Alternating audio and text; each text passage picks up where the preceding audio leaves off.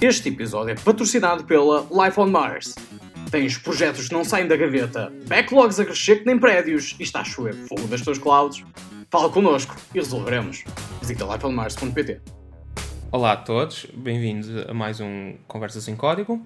Eu sou o Ricardo Mendes Eu sou o Hugo Peixoto. Eu sou o Zamit. e hoje vamos falar de uma pequena linguagem de programação chamada Elixir, ou em inglês Elixir.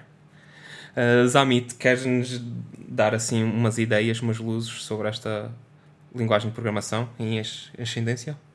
Ah, portanto, o Elixir, como estás a dizer, é uma linguagem que tem vindo a ganhar adeptos ah, nos últimos tempos, apesar dela já ter um- alguns anos. Ah, particularmente adeptos da comunidade Ruby, porque é uma linguagem que foi criada pelo José Valim, ah, que saiu mais ou menos. Ele está por fora neste momento da comunidade Ruby, mas foi uma pessoa muito influente, então trouxe com ele ah, bastantes coisas. Uh, tanto pessoas como mentalidade, como sintaxe, como algumas uh, outras niceties relacionadas com, com, com uma comunidade. Um, o, Elixir é uma linguagem que funciona em cima de uma VM, uh, VM essa que se chama BIM e que é a VM do Erlang também, portanto são duas linguagens que, vivem no mesmo, no mesmo ecossistema. Sim, e ambas, entre aspas, compilam para o bytecode da VM, não é? Não é, por exemplo, como algumas que são compiled para outra linguagem e depois vão correr em cima da VM. Não, elas, a, a compilação que acontece é para bytecode da VM, que depois são interpretadas, portanto, são pseudo-compiladas, ou pelo menos o Elixir é pseudo-compilado, em que, a- apesar de haver um compilador, é um compilador para bytecode que depois vai ser interpretado pela VM. né? Portanto, ele Mas, isso é quase, quase todas hoje em dia, não é? Até mesmo Java e assim. Sim, mas há uma trend recente para, para outras coisas, como por exemplo o Rust, em que tens compilação, especialmente linguagens em cima da LLVM. A LLVM veio mudar um bocadinho isso, não é? Tens uma trend para coisas que compilam diretamente para a máquina. Não é bem assim, porque o que acontece nesses casos é que tu compilas para, para o bytecode do LLVM. Eh, exato, mas que depois permite correr em, em várias máquinas também. Não sei, tinha a ideia que é um bocadinho mais específico. Ah, não? O que, o que acontece, ok, há uma diferença, que é depois o LLVM compila de facto para Exatamente. era- código máquina, sim. Pois era isso. Ah, anyway, estamos aqui a divagar um bocadinho. Isto é tudo uma questão de, pers- de perspectiva. Porque ah, eventualmente há uma camada que aquilo é tudo interpretado, não é? O tudo computador tem que a- a- a- aquilo tudo e, e executar por isso. Alguém tem que correr este código, não sei, eu escrevo letras e alguém in- interpreta isto. Ah, portanto, o Elixir é uma linguagem, eu gosto de lhe chamar just enough functional, portanto, é uma linguagem que não é funcional necessariamente no sentido, se formos, se fizermos uma escala entre não funcional, seja isso que for, orientado a objetos, se o quiserem chamar, e funcional, portanto, não está no Haskell de- desta vida, mas est- está ali num, num ponto intermédio em que temos coisas como imutabilidade, eh, que, é, que é bastante engraçado, temos coisas como não há classes, temos módulos, módulos agrupam funções, estas funções trabalham apenas com os argumentos que lhes passarmos. Portanto, nesse aspecto é uma linguagem funcional e para quem vem de linguagens orientadas a objetos é engraçado, mas não seja por isso.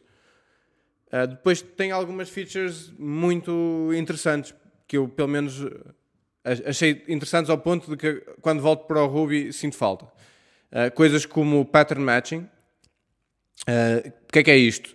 Para quem nunca experimentou nenhuma linguagem funcional, pode não estar muito dentro do- deste assunto, mas pattern matching per- permite, como o nome indica, fazer matches com padrões. Isto acontece a vários níveis no Elixir. Portanto, tanto a nível de- dos argumentos, portanto, eu posso dizer se esta função receber dois argumentos, está aqui o corpo da função, se esta função receber um argumento, está aqui o corpo da função, mas posso ainda ir mais longe, que é se esta função receber dois argumentos em que o primeiro argumento é uma string com o texto X, então o corpo da função é, é este, outro caso qualquer é este, portanto, bastante interessante nesse aspecto. Pois, em, em, em certos aspectos faz-me lembrar um bocado o Rust, mas enquanto que o Rust vem da tradição do OCaml e assim, das, das linguagens ML, o Elixir lá está, vem mais assim da, da cena de, mais uh, antigamente chamadas scripting languages, que é o Ruby, assim. Ah, sim, sim, sim. Mas eu estava a dizer, o pattern matching ele vai buscá-lo um bocado ao Haskell, porque é mesmo muito parecido para quem já programou em Haskell. Uh, mas depois o, o aspecto em si, e, e, é isso que se calhar é apelativo para muita gente da comunidade Ruby, o aspecto sintático, digamos assim, é muito parecido com o Ruby, apesar de rapidamente percebemos que aquilo não é Ruby, nem funciona da mesma maneira, nem, nem pouco mais ou menos. Mas pelo menos não magoa muitos olhos, digamos assim. Pois, é, é, e é muito, é muito, por exemplo, ao contrário do Crystal, que no início eles até diziam, ok, muitos programas Ruby podes compilar com Crystal, aquilo funciona o Elixir não, é só mesmo tipo Sim. inspirado. É, é, é, é, tipo mais português e espanhol. É ok, vejo aqui uh, uh, a raiz em comum, mas. E mesmo no Crystal isso é um bocado falso, mas anyway. É sempre. Programações. Uh, mas no, o, o, Elixir, portanto, tem, tem, tem esse aspecto. Uh, para quem vier do Ruby vai se sentir à vontade uh, por aí. depois tem algumas particularidades interessantes, eu acho. Como eu estava a dizer, como uma linguagem funcional e dentro desse, desse ramo das linguagens funcionais, todas, todas as coisas que temos acesso dentro de uma função são-nos passadas como argumentos. Ou, bem, alguns casos diferentes, mas maioritariamente é isto que acontece. Então, um, isto pode se tornar repetitivo, podemos ter vários, vários argumentos que temos que passar, e uma das soluções que o Elixir traz para isto, e eu, eu acho uma solução super elegante, eh, é uma coisa que chama o Pipe Operator. Portanto, que basicamente permite-nos fazer pipe de, do resultado de uma função para o primeiro argumento da função seguinte. É como os pipes do, do Unix, mais ou menos. De certa forma, sim. Se bem que o Unix passa para o fim, não é? Ou, ou, não, minto, passa como standard input? Ou, não. Sim, o STD out do, do, do, primeiro vai para o STD do segundo. Exatamente. Uh, pronto, os pipes, a convenção é esta, eu sei que no Closure também há isto, mas passa como último argumento. No Elixir recebe como primeiro argumento. O que é que isto influencia na linguagem? Influencia que a maior parte das funções que estão responsáveis por um módulo X vão receber como primeiro argumento um X. Ou seja, por exemplo, no módulo string, o primeiro argumento de todos, ou, ou pelo menos quase todos, se não forem todos, todas as funções de, do módulo string recebem uma string com o primeiro argumento. E a mesma coisa para as listas, etc, etc. Porque isto permite-nos fazer qualquer coisa com uma string, pipe, outra coisa que trabalha com strings e podemos omitir o primeiro argumento. Isso parece-me uma maneira engraçada de emular o comportamento de objetos em linguagens de objetos. Porque tu tens uma classe string, que imagina tem um método trim, que devolve a string uh, sem o white space. No caso do Elixir, tu terias uma função trim no módulo string, ou algo assim, que recebe como primeiro argumento uma string. Ou seja, o primeiro objeto é como se fosse o objeto ao qual estás a evocar o método, com o pipe operator. Se tu substituires os pipes por por pontos, ou algo equivalente, não é? quase que ficas com um código, vou dizer neste caso Ruby, não é? Uma pequena diferença em que aqui eu estou a dizer, por exemplo, estou a dar o exemplo da string, mas eu posso, por exemplo, o caso do enum, eu posso usar ou o módulo enum ou o módulo stream, por exemplo, que é outro módulo que existe, uh, ou, ou, outras coisas do género, ou um módulo qualquer arbitrário que eu tenha criado que trabalhe com enums, e posso encadeá-los todos. O que, no caso de uma linguagem orientada a objetos, acontece, por exemplo, no Ruby, leva a coisas como monkey patching de strings, por exemplo, para poder fazer isto. E aqui é muito mais elegante nesse sentido. E quebras a, a, a lei de, de, de a Liskov Substitution Principle sim, e, e, a lei de Demeter. Sim. Mas lá está, eu acho que os, os princípios são muito semelhantes. Uhum. O Piper Operator ajuda um bocado a emular os objetos. Sim, isso é. Isso é, é... é assim, é o, o, o que estás a dizer é o chamado Fluent API, que é tens um objeto, chamas um método, chamas um método, chamas um método. Por exemplo, o jQuery é completamente isto. E é, também é, é frequente ver no, no mundo do JavaScript isto, em parte por causa do jQuery, não é? Sim. Que é uma grande influência, principalmente no, no lado do client-side. Uma, uma coisa engraçada do pipe, uh, isto não tem bem, não tem bem a, a ver com o pipe em si, mas com o que o pipe permite. Uh, isto, penso, não estou em erro, foi dito pelo Dave Thomas, mas ficou-me na cabeça de que se ten- tentares em Elixir que todas as tuas funções públicas sejam apenas um- uma linha ou, ou várias, mas uma, uma sucessão de pipes, digamos assim. Ou seja, tu consegues olhar para as tuas funções públicas e ver um flow de, de dados, que é muito engraçado. Porque, por exemplo, uma coisa que também é comum de se ver, que é, que é bastante idiomático, é quando começas uma deste, destes links de pipes, é? um destes conjunções de, de, de pipes, o primeiro argumento ser, imagina que são tudo uh, funções que trabalham com strings, o primeiro, o primeiro elemento ser a string sozinha, em que é passada como um- através de um pipe para a primeira função. Ou seja, isto lê-se como, ok, uma string entra daqui, passa por estes espaços todos e no fim vai sair outra string qualquer ou outra coisa qualquer, dependendo, mas eh, torna mesmo muito fácil de ler o código. Até porque não há, não há cá mutabilidade de variáveis de instância e outras coisas que possam acontecer aqui no meio. Tu disseste que passa como o primeiro argumento da, da, da função seguinte. Ah, há maneira de passar como último, porque, por exemplo, tu, tu mencionaste o closure, mas o closure tem o, o thread first e o thread last. São duas macros e ele lá mete o código a jeito para fazer isso. Que eu saiba, que eu saiba não.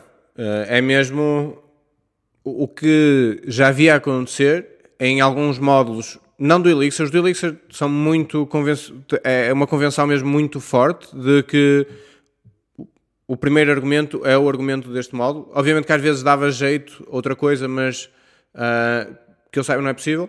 Já havia acontecer, foi em bibliotecas externas, de pessoal a submeter PRs e coisas do género e issues para passar um, argumentos para primeiro para entrar nesta convenção. É, é interessante porque o, o Elixir também tem macros, não é?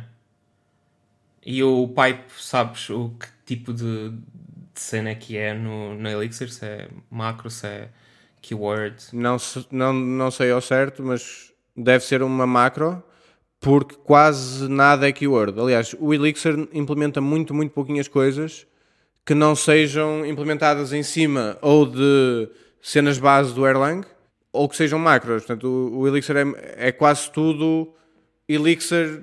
O próprio Elixir é código Elixir em cima da base de É, Erlang. é, é o chamado bootstrapped. Exatamente. Que isso é uma coisa que é- é bastante fácil também. E acho que também se tem visto, como o caso que falaste do Crystal e outras linguagens, e o Rust com ou outras linguagens, LLVM com o C, portanto, que tiram partido de estas comunidades que já existem há anos, já têm montes de coisas feitas e tornam a inter- interoperabilidade muito fácil isso permite-lhes muito rapidamente eh, serem linguagens prontas para produção muito rapidamente, sem terem que implementar montes de coisas. Ah, a in- a interoperabilidade com Erlang é ridiculamente fácil no Elixir, porque o Elixir não faz, como estavas a dizer, o que vai compilar é, é, ah, fecheiros BIM, não é? fecheiros de bytecode da, da VM, e eles funcionam, vão ser compilados para o mesmo sítio que os do Erlang. Portanto, usar coisas do Erlang em, em Elixir é simplesmente, imagina uh, que queremos usar uma, uh, uma ETS, que é um, um tipo de dados do Erlang, uma key value store, digamos assim, uh, do Erlang. Dois pontos ETS, ponto final, que é o para chamar métodos ou funções, digamos que aqui são funções, ponto final e siga. Estás. O dois pontos ETS já acedes ao módulo. E igual para todos os outros módulos uh, Erlang, dois pontos, nome do módulo em minúsculas e estás a usar Erlang. Isto, faz-me lembrar um bocado linguagens assentes na, na GVM, que é, que é um bocado o mesmo. Por exemplo, o JRuby, uh, acho que tem alguma parte ainda que é tipo interpretado numa VM qualquer de Ruby, mas também compila quase tudo para, para bytecode da, da GVM. Ou seja, permite a interoperabilidade porque uh, lá está. Pá, aqui é, é, mesmo, é mesmo muito simples. Eles até fizeram um- é uma coisa bastante interessante. Eh, Como eu estava a dizer, isto vai tudo para o mesmo saco. Todos os módulos Erlang, pode ser uma aplicação Erlang a correr com uma aplicação Elixir e todos os módulos vão para o mesmo saco.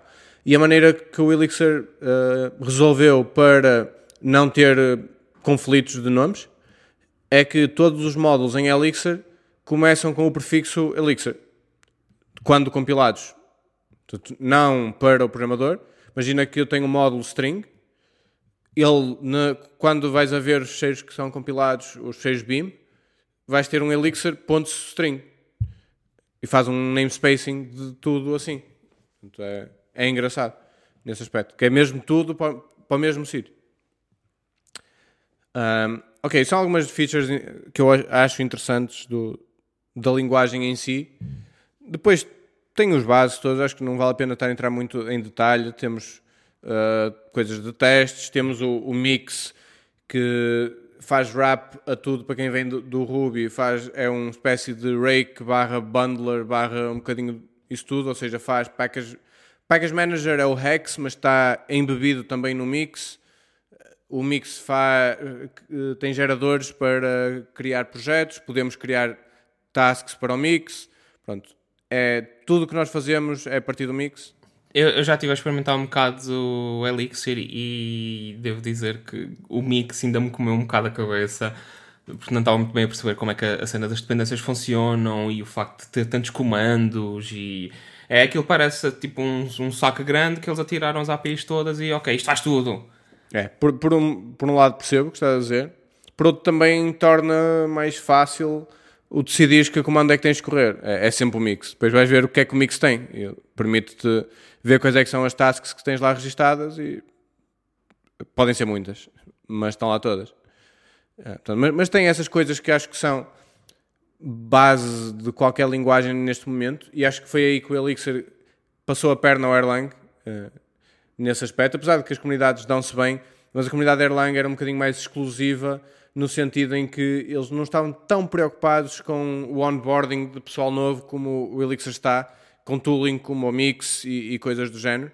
Faz um bocado de sentido, porque é, é um bocado também a cena do, do C++, que não, não havia propriamente package managers, nem nada disso. O pessoal fazia make files e copiava a, a pastinha para o vendor e, e, e pronto. É, é um bocado legado. Pá, eu percebo que quem esteja habituado a isso, se calhar até não se importa ou já nem nota que é chato, mas para quem está habituado a ter um tooling um bocadinho mais evoluído, digamos assim, sente essa dor. Diz tua justiça, Peixoto. Importas-te? De que? De não ter package manager? Sim. De programar em C++? Eh, gosto de programar em C++ e é, chateia-me não ter um package manager, claro. Agora, a cena dos makefiles e isso, não. se- com eles. Não sei. Eh, normalmente eh, evito complicar muito. E funciona. Fazes bem. É assim que se deve fazer Acho que é. programações. Acho que é uma boa filosofia, não complicar muito. Sim, por falar em Makefile, a parte do o Mix também permite compilar todo, todo o código e faz a compilação de, do que não estiver compilado, digamos assim, eh, especialmente isto no Phoenix. Mas fazemos Mix Compile, se não estou em erro, eh, e ele vai compilar o código todo. Portanto, também faz isso, um bocadinho tudo. Pois, a, a parte, a parte que mais me deu confusão inicialmente foi a gestão de dependências, porque eu não percebia muito bem tipo, como atualizar, quando é que ele ia buscar, eh, como é que eu limpava aquilo, porque às vezes aquilo instalou mal, rede falhou, assim, e eu, ok, quero limpar isto e, e não percebi muito bem. Aquilo, em princípio, é instalado numa pasta .deps, ah, portanto, o comando é mixdeps.get e vai buscar as dependências e está numa pasta .deps. Se apagares da pasta, em princípio, a dependência foi à vida e podes ir buscar outra vez.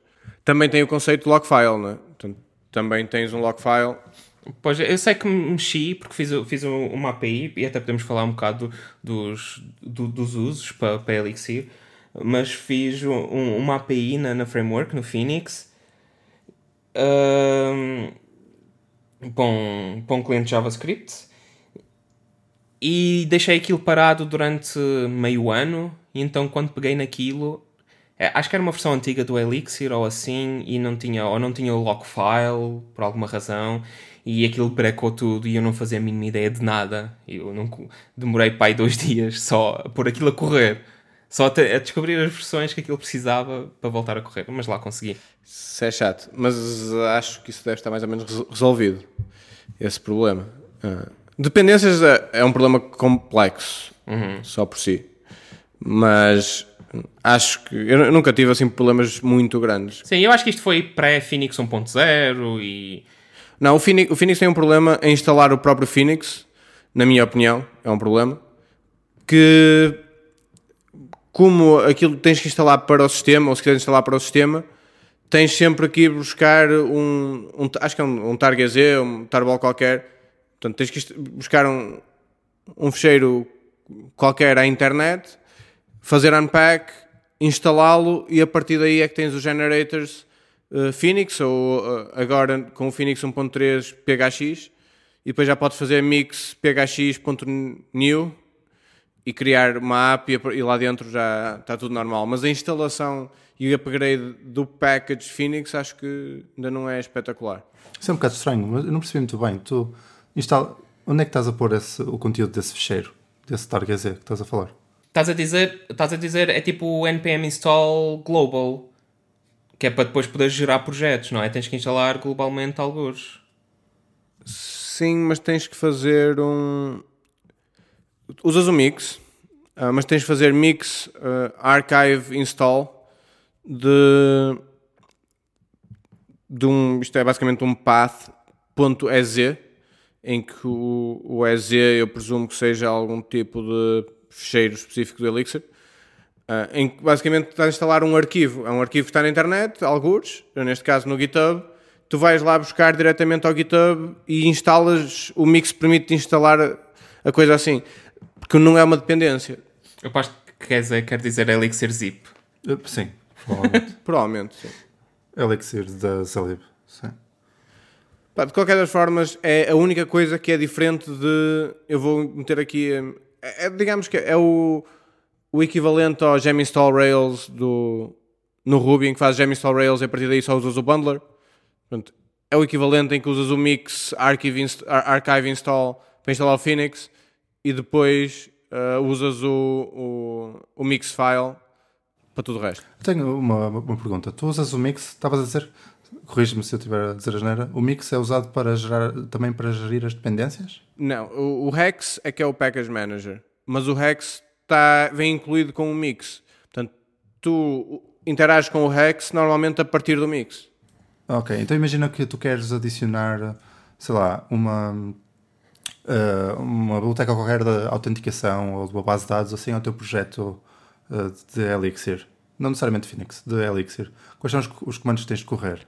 Tu teoricamente só tens que ir a um. Uh, portanto, assumindo que já te, criaste uma app, uh, e depois podemos falar um bocadinho mais disto, mas uma OTP app, portanto, a, a convenção no mundo Erlang e Elixir de qual é que, como é que funciona, como é que é uma app, uh, e portanto, se fizeres mix new, ele vai ter este cheiro, que se vai chamar mixfile, portanto, que é o equivalente ao gemfile do, do Ruby.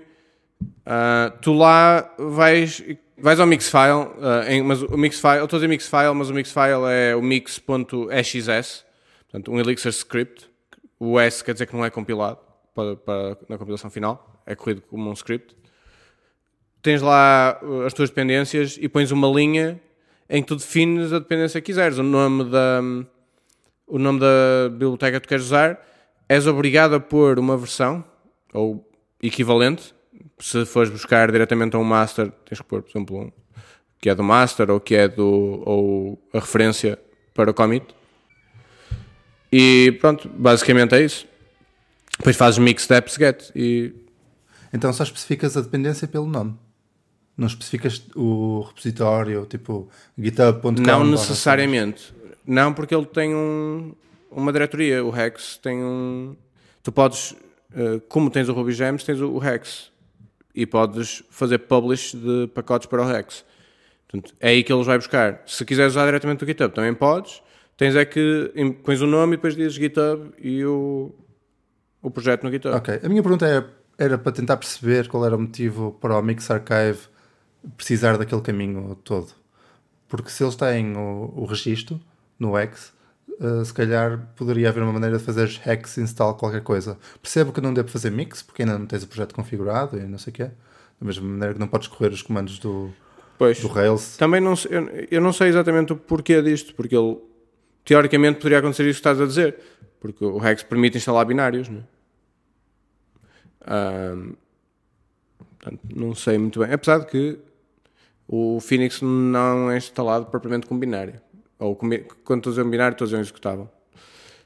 Portanto, ele é instalado depois através do. É, executas através do mix também. Há para aí uns truques quaisquer que teremos de descobrir um dia. Mais coisas, Amit? Mais coisas, coisas interessantes que, que isto tem. Ah, antes de passar para o ecossistema, digamos assim, arquitetural do, do Elixir, acho que era fixe falar de, uma coisa que, que te- temos no Elixir e não temos em Ruby e eu acho porreiro, ah, que é um foco grande na documentação. Uh, apesar de que há bastante documentação, especialmente em bibliotecas grandes como o Rails, etc. Mas a documentação do Elixir tem uma particularidade que traz uma feature que é o doctest, que permite-nos escrever exemplos no- do código na documentação que são executados quando corremos os testes. Uh, Isto não é provavelmente novo, isto existe em coisas como o Python, em linguagens como o Python E como o Rust, mais uma parecência. como o Rust, sendo que o Rust, eh, não sei qual, talvez seja mais, mais antigo que o Elixir, mas são ela por ela, são, são bastante recentes as duas. Portanto, escrevemos documentação, podemos pôr eh, doctest. A documentação também eh, usa algumas tags eh, específicas, como podemos dizer, isto é uma module doc, isto é, um, é uma doc normal. E depois eh, o hex, eh, penso que o hex ou o mix, um- mas um dos dois, quando nós publicamos o, publicas uma biblioteca, por exemplo, se tiveres essa documentação feita com, com estas convenções, já te vai gerar toda a documentação de uma forma bastante engraçada, um bocadinho ao estilo Javadoc, mas em bom. Pois isto, isto tem, tem- esta ideia tem pegado porque o, o Rust também eh, faz Rust Docs e ele também gera-te um- uma página eh, também com, é porreiro com tem links entre módulos e tudo e os parâmetros o, o Ruby também há muito tempo que tem o rubydoc.info que é o site que ele, eh, só temos que publicar e se, usa- se usarmos a notação do Yard que é a do Ruby também faz Um, agora muitos projetos também de, de JavaScript também usam o JSDoc ou o ESDoc ou há assim uns quantos também há o, TypeDoc que é para projetos TypeScript e estamos a ver no Ember se arranjamos assim tipo também um- uma convenção para o pessoal que está a fazer add-ons corre um comando e tem logo um site com as API docs também uh, para, para publicar. E, e permite fazer, aqui, penso que é o H, ah, o equivalente ao RI do Ruby, que se ao instalarmos uma biblioteca também instalarmos a documentação diretamente do- da consola, podemos ah, ver a documentação de um certo módulo. É, é engraçado, mas eu, eu acho que pronto, estas features todas, features todas são engraçadas, mas mais do que isso, acho que um- há um push grande da comunidade, das pessoas mais relevantes dentro da comunidade para uh, vamos fazer documentação, documentação é importante, uma coisa que o Ruby temos e trouxe, acho eu, para o mundo na parte dos testes, em que houve um foco enorme em vamos fazer testes. Uh, o Elixir traz isso por, da comunidade Ruby, mas também traz um da comunidade Python o vamos fazer documentação. E tu, Lox, deves apreciar essa parte. sim Outra, outra coisa um bocadinho ligada a estas anotações são os type specs, uh, que o Elixir também, também tem, em que nos permite fazer anotações tanto de tipos como de funções no sentido de, do header da função. Ou seja, podemos dizer qual é que é a assinatura de uma função, dizer uh, isto é a função soma que recebe dois inteiros e devolve um inteiro. Podemos dizer isto. E depois, uh, não, isto não vai propriamente falhar na compilação, como em linguagens, como eu disse no início, mais funcionais como o Haskell, em que temos, eh, temos também este tipo de uh, declaração de assinatura, mas depois a compilação falha. No Elixir o que acontece é que temos, portanto, isto é informação que vai para a documentação, etc. e depois temos a nível de, de bibliotecas. Temos uma biblioteca que já vem do Erlang chamada Dialyzer, que essa sim vai correr o nosso código e nos vai dar warnings e N de informação, mas inclusive é warning sobre estes type specs. Ah, Pronto, permite-nos fazer estas coisas e permite-nos definir tipos mais complexos, não é? Porque poderíamos estar a, a criar tipos ar- arbitrariamente complexos. Portanto, um- quando criamos um módulo, um módulo pode ter lá dentro uma struct e que nos permite criar uma espécie de classes, ou seja, não é bem uma classe, mas é um, um módulo que tem certas variáveis que têm que lhe ser passadas para, o para ele poder ser usado. Eu ia dizer inicializar, mas não é bem inicializar, é para criar uma versão, digamos assim, uma espécie de instância daquele, daquele módulo.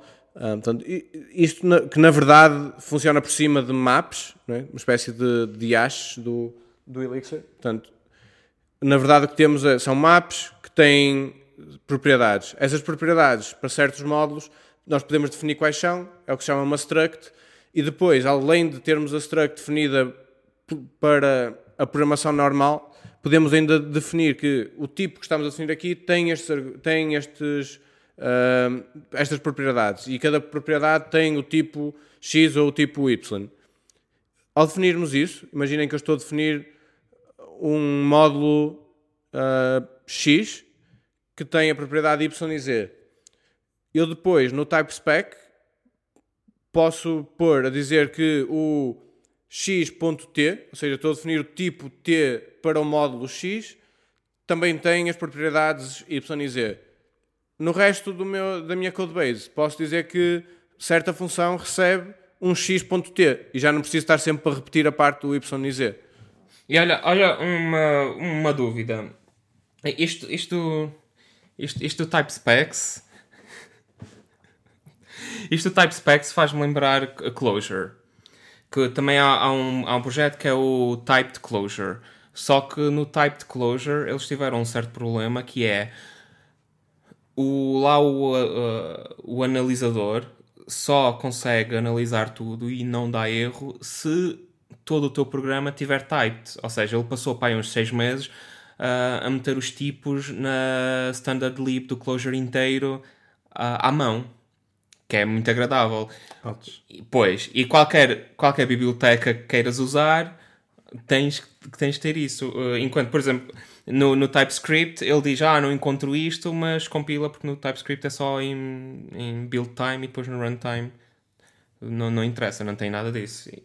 Sim, isto, no, caso, no caso aqui do, do Elixir, o, o Dialyzer é, é- é uma biblioteca Erlang, tem, tens o Dialixir, mas é um projeto mais recente, portanto o Dialyzer continua a ser o, o, o que é usado pela comunidade Elixir.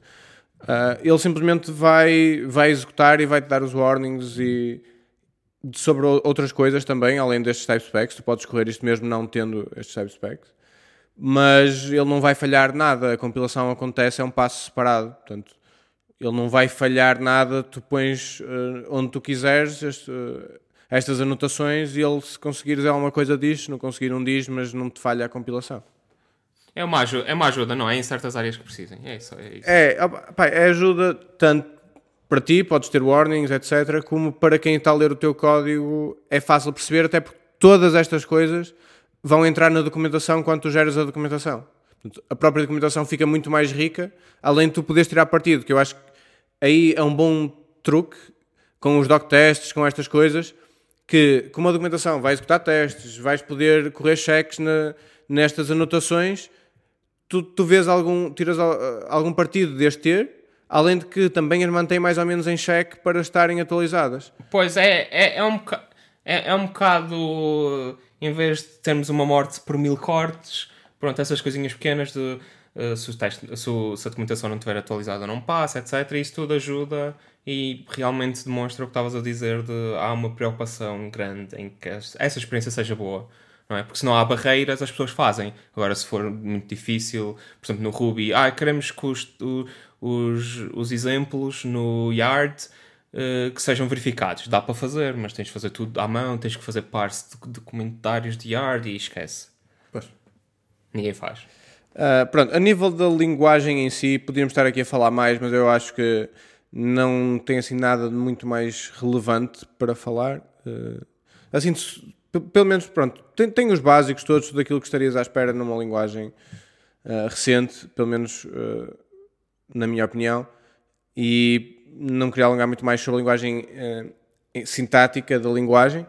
Queria falar um bocadinho da, da filosofia do Erlang, da filosofia do fail fast, digamos assim, do, do Erlang, e, e do modelo de concorrência de, que, que, o Elixir adota porque vem da comunidade Erlang, porque eu acho que é, era um crime falar de Elixir e não falar disso, que é uma das coisas mais potentes uh, que o Elixir tem.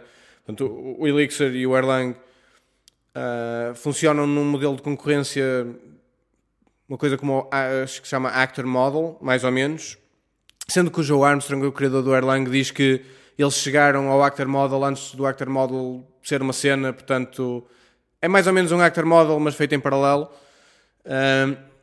Em que o que é que isto quer dizer? Quer dizer que na VM o que vamos ter a correr vão ser muitos, ou potencialmente muitos, processos muito pequeninos, em que todos, que são os, os nossos atores, em que vão comunicar entre eles através de passagem de mensagens, uh, em que esta mensagem vai passar num protocolo binário específico da VM, mas vai passar entre estes processos. Cada processo vai ter uma, queue, uma pequena queue de chegada das mensagens e depois vai poder processá-los. Uh, portanto, isto só estivermos a fazer módulos normais e a fazer trim de uma string, como o Peixoto estava a dizer há bocado, não nos afeta muito. Uh, apesar de que aquilo está a correr dentro de um processo, nós estamos também a fazer tudo dentro do mesmo processo, portanto não há comunicação. Mas uh, é, é, super poderoso quando queremos começar a fazer, a separar partes da nossa aplicação e a, e a querê-la pôr a, a correr em, uh, em paralelo. Uh, é, é, uma, é, torna muito fácil que isso aconteça. portanto, eu, esta é uma parte que eu, que eu, que eu gosto bastante, da, da parte da concorrência. Portanto, correr coisas em paralelo em muitas linguagens é complexo. Portanto, como vocês de certeza já experimentaram em Ruby, ou qualquer outra linguagem, acho eu, em que tem, tenhamos que estar a tratar com threads ao nível da thread, uh, pode ser muito complexo, estar a tratar de locks uh, e, e, coisas do género, qualquer tipo de, de coisas desse género. É muito error prone. Uh, o que é que no, no Elixir nos permite fazer? Então, temos estes processos a correr e a ideia é que um processo pode falhar à vontade. Portanto, é esta a mentalidade do Erlang e do Elixir que é um bocadinho diferente do resto, em que nós vamos ter sempre o. E para entrar aqui num conceito novo, que é o conceito de supervisors, portanto, nós temos supervisores, uh, em, em, que nós vamos ter sempre uma árvore de, de projetos, de projetos, desculpem, de processos. Portanto, cada processo vai ter sempre um pai. E, e, esse pai vai ter um pai até chegarmos à VM, em que a VM está a gerir isto, isto tudo. Criamos aqui uma árvore de processos em que em cada árvore, em cada, potencialmente em cada pedaço da árvore, podemos ter vários supervisores ou, ou simplesmente processos normais, ou seja, as folhas da, da árvore, e, e cada supervisor pode ter a sua forma de gerir os seus filhos. Pode ser, se um falhar, começa outra vez, se falhar um, manda todos abaixo e começa aos todos, e coisas assim do género, nós podemos criar os nossos tipos de supervisor ou aqui as nossas strategies para o supervisor, mas é, algumas das bases são estas. Como é que defines essas estratégias? Em a, tipo, a que nível da aplicação, fecheiros, como é que é na configuração, é no deploy, como é que isso funciona? Portanto, isto, isto acontece no fecheiro de configuração do, do supervisor, que pode ser ou uh, a nível da aplicação, na, na, tua aplicação principal tu vais ter um supervisor, porque quando tu começas uma aplicação, e quando estou a dizer aplicação, estou a dizer uma aplicação OTP, ou seja, o OTP é um conjunto de convenções para o Elixir e para o Erlang. Portanto, tens esta aplicação, a aplicação começa sempre com um processo, que é o, o supervisor pai dessa aplicação. E depois, a partir daí, tu podes criar vários workers. Uh, no, e depois podes configurar o supervisor, esse supervisor, podes configurá-lo aí, e depois quando crias um supervisor novo dentro da tua aplicação, que é possível, não precisas de o fazer, mas é possível ter mais supervisors. Quando estás a criar esse supervisor, quando estás a implementá-lo, uh, também é aí que defines como é que vai ser o comportamento, qual é que vai ser a estratégia desse supervisor em relação aos seus filhos. Ou seja, há sempre um fecheiro onde o supervisor é, é inicializado, digamos assim, onde defines uh, quais é que são os workers, como é, quais é que vão ser os workers que vão começar logo desde o início, qual é que é a estratégia, sempre que estás a criar um, um supervisor. Podes definir isso também programaticamente ou é mesmo só através de configuração? Não sei, podes querer por, por causa de... Não, não, isto, isto é programaticamente, portanto, basicamente há um módulo, pronto, vou dar o exemplo de, de criaste uma aplicação nova e este supervisor pai, digamos assim, portanto, todas as, as aplicações vão ter um, um fecheiro, se forem criadas com o generator normal, mas se seguirem as convenções vão ter um fecheiro que vai ser um módulo, que vai ser nome da tua aplicação, ponto application, que lá dentro vai dizer, vai dizer, uh, basicamente vai ter uma linha a dizer use application, que está a dizer eu sou uma aplicação, e depois vai ter um, uma função chamada start, com o nome start, que é aí que vai inicializar o, o supervisor. E dentro dessa, dessa função é que acontece isto que eu estou a falar. É que tu defines quais é que são uh, os filhos, é que tu defines qual é que é a estratégia, defines qual é que é o nome do, do supervisor uh, e depois inicializas o, o supervisor. Portanto, isto é tudo programaticamente. Uh, se é que isto responde à tua pergunta, mas isto acontece tudo numa função Elixir. Portanto, podes misturar aqui o código que tu quiseres com a complexidade que tu quiseres. Acho que se calhar estava mais a perguntar se é. Uh, se dá para mudar isso em runtime, mas é Elixir, pode. sim. Sim, em princípio deve dar. Mas eu em runtime nunca, nunca fiz isso. Eu sei que dá para mudar, fazer swap de módulos em runtime. Sim, que é o, é o, é, é o tal hot code reloading que falamos no Exato. Eu, eu, sei que isso é possível, apesar de que eu nunca fiz isso. Portanto, só, sei que é possível. Presumo que dê, que dê para mudar. Sendo que, se tiveres um supervisor que tem filhos e tu o tiras e trocas por outro, provavelmente os filhos também vão todos à vida. Queres, queres se calhar dar um exemplo de. Só para percebermos melhor, o que é que, o que, é que um caso de uso para. Escolha um supervisor à sorte e explica mais ou menos o que é que seria cada um dos filhos, ou seja, cada uma das applications filhas. Tu, tipo, estás a falar de ter uma aplicação qualquer, que é um conjunto de código, que tem Sim. umas dependências, não é? Sim. Uh, à falta de exemplo melhor, o primeiro que me vem à cabeça uh, é o, o, exemplo do Postgres, digamos assim, ou com, não sei se é o Postgres, é o Postgres com o Ecto, portanto, uma dessas duas coisas, que basicamente é a biblioteca, são uma coisa para interagir com base de dados, ok? Tu queres interagir com uma base de dados e como é que normalmente funciona interações com base de dados? Vais ter uma pool de conexões, eh, de connections, né? uma pool de ligações a essa base de dados. No caso do Elixir, a maneira como isso é feito é, há um supervisor, portanto, principal, que vai ser o gestor desta pool, e depois vais ter eh, N filhos que vão ser as ligações.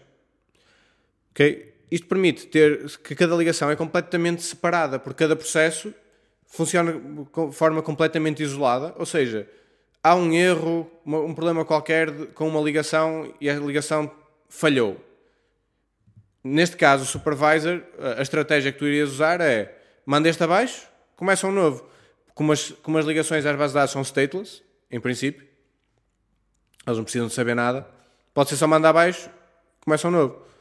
Portanto, isto seria um exemplo de como é que este modelo de concorrência de supervisors permite estar a gerir várias ligações de uma forma super simples, uh, em que é mesmo simples. Eu só digo, ok, começa 10 workers, usa o módulo, por exemplo, connection, por exemplo, connection, seja, seja não sei que nome, nome seja que eles usam, para o worker. Portanto, eu digo, cria um worker com este módulo vai à tua vida. Eu posso-lhe passar argumentos que quiser, senão vai à tua vida.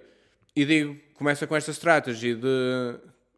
Acho que chama one for one, se não estou em erro, em que morre um, começa outro, e, os outros, e não afeta o resto dos filhos. Permite-te aqui um, muito facilmente teres este, uh, este suporte para ligações que falham e começarem outra vez. eh, etc. O- outro exemplo, também de ligações, que me estou a lembrar, que é o que faz o Phoenix, que é cada ligação de, de um cliente eh, à tua aplicação, ele cria um processo novo e vai ter um supervisor, porque sempre crias um processo tens que o ligar a um supervisor. Portanto, ele tem que ficar, senão ele fica ligado à VM, portanto, mas ele tem que ficar ligado ao, a algures. Ahm, cria um processo novo e está a processar o request do, do cliente. Alguma coisa falha, há uma, uma exceção qualquer, estourou, problema nenhum, aquele, problema nenhum quer dizer, aquele cliente vai ficar sem o, sem o seu pedido, mas o, o pedido vai à vida e da próxima vez que vier um request há um processo novo, mas a- afe- não afeta nenhum dos outros clientes que estejam a interagir com o sistema. É uma maneira é, é uma maneira muito boa de teres eh, paralelismo e concorrência de uma forma completamente isolada e sem teres de preocupar. Daí a, o, é um bocado disse fail fast, mas a, o, o mote é, é, na verdade é o let it fail, se não estou em erro agora. Eh, porque a ideia é esta: é, se uma coisa tiver que falhar, um processo tiver que estourar, não há aqueles o, não há rescues nem ah, apanhar exceções. É, falhou, deixa falhar. Há de haver alguém que apanha essa exceção e sabe o que fazer com isto. Ah, essa exceção, digamos, este erro de que isto falhou e agora sabe o que fazer com isto. E isto não sei se continua a ser assim, porque eu lembro que houve uma alteração qualquer mínima, mas quem já usou o Phoenix, isto é um bocado aparente, porque eu acho que é logo o primeiro argumento para qualquer eh, action é a conexão. Exatamente por causa disto. Exato. Continua a ser. Ah, no- em Phoenix vais ver por todo lado um con a ser passado, um CONN, portanto a abreviação de connection, que é passado em, em como argumento de montes de, de funções, como o Log estava a dizer, especialmente na view layer ah, ou nos, nos controllers, porque representa esta ligação única que é o pairing entre o cliente e, e o sistema, e é completamente isolado. Ok, então eu vejo aqui uma separação a nível de pensamento, que tu tens módulos que têm para lá funções, tipo o caso que estávamos a falar há pouco da string, que tem o trim e não sei o quê, Exatamente. e temos usar eh, outras aplicações. Exatamente. Eh, no caso que tu estavas a, a dizer do, do Postgres, Sim. imagina que estavas no, no teu código, eh, querias ir buscar uma connection a essa tal pool. Tu tens de arranjar maneira de comunicar com o pool para lhe pedir qualquer coisa, não é? Sim. Uh, ou seja, tens aqui um mecanismo de comunicação. Eu queria perceber, tentar perceber se o mecanismo de comunicação com outras aplicações, uh, como é que isso funciona? Se é muito diferente de chamar métodos em, uh, numa string ou assim. Como é que funciona essa parte? Ah, é diferente. Ah, portanto, a a comunicação, basicamente, o- em princípio, eu não tenho a certeza para este caso em específico, mas em princípio, em princípio o que vais ter a correr do outro lado é qualquer coisa como um, um gen server, ah, em que o gen server, o Elixir tem os chamados behaviors, e o Erlang também, que são comportamentos base que já estão implementados por ti, já fazem muitas coisas e tu só tens que implementar certos callbacks para eles funcionarem. Um deles é o Gen Server, que é um generic server, que já trata de montes de coisas por ti, tu só tens que implementar, dizer eh, que tipo de mensagens é que tu suportas. Portanto, tu podes dizer ah, que suportas mensagens ah, que precisam de uma resposta no fim. Isto é um, é um, um callback que se chama o handle call, ok? E depois tu defines, quando eu faço handle call de um padrão qualquer, acontece isto e no fim há uma resposta, ou tens o handle cast, que é para o fire and forget. Portanto, recebes uma mensagem, fazes qualquer coisa, mas quem, te cham- quem chamou não quer saber do, do resultado. Depois ainda tens o handle info, que é para outras coisas. Mas, em princípio, o que vais ter dos, destes, deste pool manager, ou connection manager, vai, vai ser um gen server, e o que tu vais fazer é eh, mandar, fazer um cast ou um call para esse gen server. Agora, o que é que normalmente implementações do Gen Server eh, fazem? Porque fazer um call ou um cast eh, é, uma, é, é, é chamar um método, chamar um uma função, digamos assim. Chamas uma função naquele Gen Server, passas de um PID, portanto, isto é uma das partes diferentes de chamar uma função normal. Tens de passar um Process ID. Estes processos, quando são iniciados, têm um ID. Tens que saber ou o Process ID, ou podes, eh, no caso desse processo ser único no sistema, tu podes ao inicializá-lo dizer que ele tem um nome e esse nome ficar hardcoded no, no módulo. Também há um registry que tu podes usar em que tu registas eh, tipo key value quase, mas em que registas eh, com este nome está este PID ou coisa assim do género. Depois podes pesquisar lá. Anyway, de- a partir do momento que tens um PID, tu podes fazer um cast um call. O que é que normalmente também um Gen Servers tem? Eh, é normal ter depois uma API pública que esconde o cast ou call e dá-lhe nomes um bocadinho mais uh, porreiros, porque quando fazes um cast ou um, call, tens que seguir o padrão da mensagem que aquele gen server definiu. Uh, que normalmente isto funciona à base de ter um tuplo, em que o primeiro elemento do tuplo é um, um- um símbolo, digamos assim, que é o se chama um term, que diz qual é que é, qual é que é a mensagem e depois argumentos, qualquer coisa assim do género. Normalmente vais ter uma API pública que neste caso seria, por exemplo, um uh, fetch connection uh, ou coisa assim do género, em que tu chamavas só uh, connection manager, fetch connection, está aqui o PID, por exemplo, do connection manager. Bom, já, já percebi mais ou menos como é que funciona. É engraçado. Depois o que acontece aqui no meio é o que eu estava a dizer de é um protocolo binário interno da VM que vai mandar essa mensagem, ela vai para uma queue ah, e depois este gen server tem que processar coisas da queue. Uma coisa que tem que tem que ter cuidado. Quando usas o gen server não, porque já é tratado por ti, mas se quiseres implementar à mão, é que tens que tirar coisas da queue mesmo que não as vais processar, descartá-las. Porque se a queue tem limite, se enches a queue, ele começa a perder mensagens. Porque uma mensagem que ele tenta processar e não consegue, vai de volta para a queue. E pode encher. Portanto, quando implementas isto à mão, este loop infinito tem que ter o caso do... ah, o caso default de qualquer outra coisa descarta, por exemplo. Mas usando o gen server não há problema. Ou seja, nós estávamos a inventar um caso em que eu estava a tentar, imagina, fazer uma query SQL. Então eu fui buscar o PID, ou já tinha o PID, ou é uma cena global, do Connection Manager, vamos lhe chamar assim, ou Connection Poll. E chamo-lhe uma função que vai usar essa, essas cenas do Gen Server para pedir uma connection e ele há de me devolver um PID ou algo assim para depois falar com a connection. Estou a ir bem?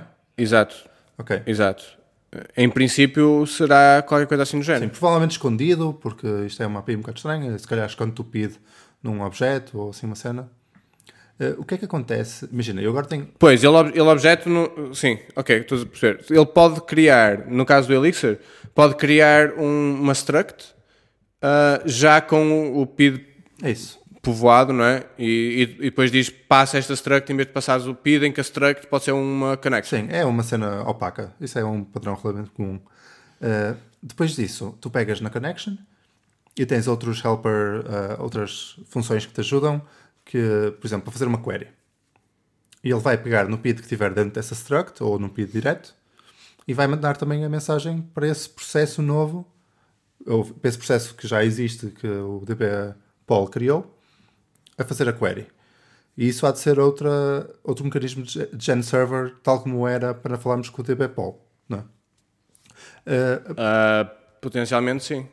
Sim, depende muito, óbvio, mas pronto. A pergunta é: imagina que neste. O que é que acontece quando. Vamos imaginar, eu fiz uma query e o- a ligação à base de dados lá no, na connection em si morreu, ou seja, o seu supervisor vai reiniciar aquilo. Há alguma mensagem que é enviada de volta? É um timeout? Como é que funciona o, tipo, o caso de falha do lado de quem está a chamar? Bem, no caso de quem está a chamar, ah, tu tens duas formas de, de fazer o pedido, como eu estava a dizer.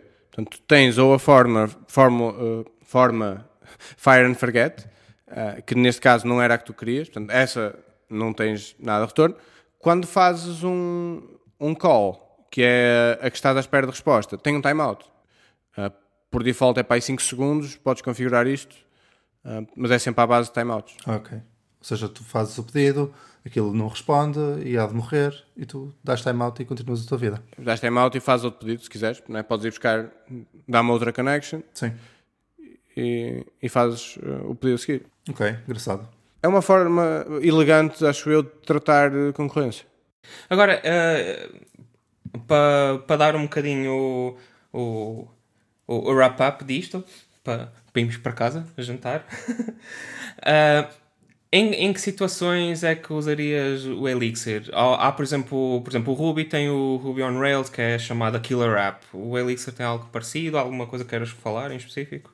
Uh, acho que há várias situações em que poderias usar Elixir, uh, especialmente tudo que seja networking, concorrência, etc., como estamos a falar, é, é, excelente. Aliás, foi para isso que o Erlang foi criado e a VM existe. No entanto, para fazer web, o, o Elixir trouxe e foi, o Phoenix, portanto, já falámos um bocadinho, mas a framework Phoenix é a framework web uh, para Elixir e foi, na verdade, o que trouxe também muita gente do Ruby, especialmente da comunidade Ruby e Rails, que já fazia web, trouxe uh, para a comunidade Elixir porque era um use case fácil, uh, a web. Um, agora, o, o Phoenix é um bocadinho diferente do Rails, muito rapidamente, no sentido de, de que o Rails é a tua aplicação, digamos assim. O Phoenix não é a tua aplicação. O Phoenix, e cada vez mais, uh, com as versões novas de Phoenix, é a tua camada de comunicação com a web por uh, eh, HTTP ou outras coisas. Mas não é a tua aplicação toda. No entanto, é, é uma forma muito engraçada de, é uma framework engraçada e para quem vier do Rails vai se sentir à vontade. Pois, eu, eu lá está, eu experimentei uh, assim muito rapidamente o Phoenix, peguei numa Rails API e portei para Phoenix, não tive problemas, nem sequer tive que aprender Elixir, basicamente, foi só tipo martelar um bocadinho de código. E uma coisa que eu reparei é que enquanto uma resposta no Rails é, por exemplo, 100 milissegundos, no Phoenix é 10 ou 5 milissegundos. Ou, e até vai para os nanosegundos, se não tiver que ir à base de dados. E para assim. micro, microsegundos. Yeah. Eles já representam a informação em microsegundos, o tempo em microsegundos muitas vezes.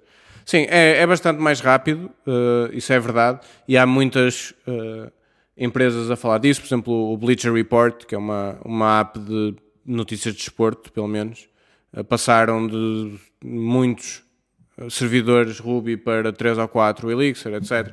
Uh, isso é, é, uma feature interessante, o facto de ser rápido, mas ou, ser performant, mas não sei se, se quereria vender por aí uh, o Elixir. Acho que tem só por si o suficiente para valer a pena ver, mais do que é performant em certas situações ou noutras. Sim, diria que é um, é um, é um bónus, até porque toda a, filosofia de, digamos, a abordagem mais funcional está pelo Phoenix inteiro. E o Ecto, por exemplo, a camada de comunicação com a base de dados é muito diferente e pronto, evita certos problemas.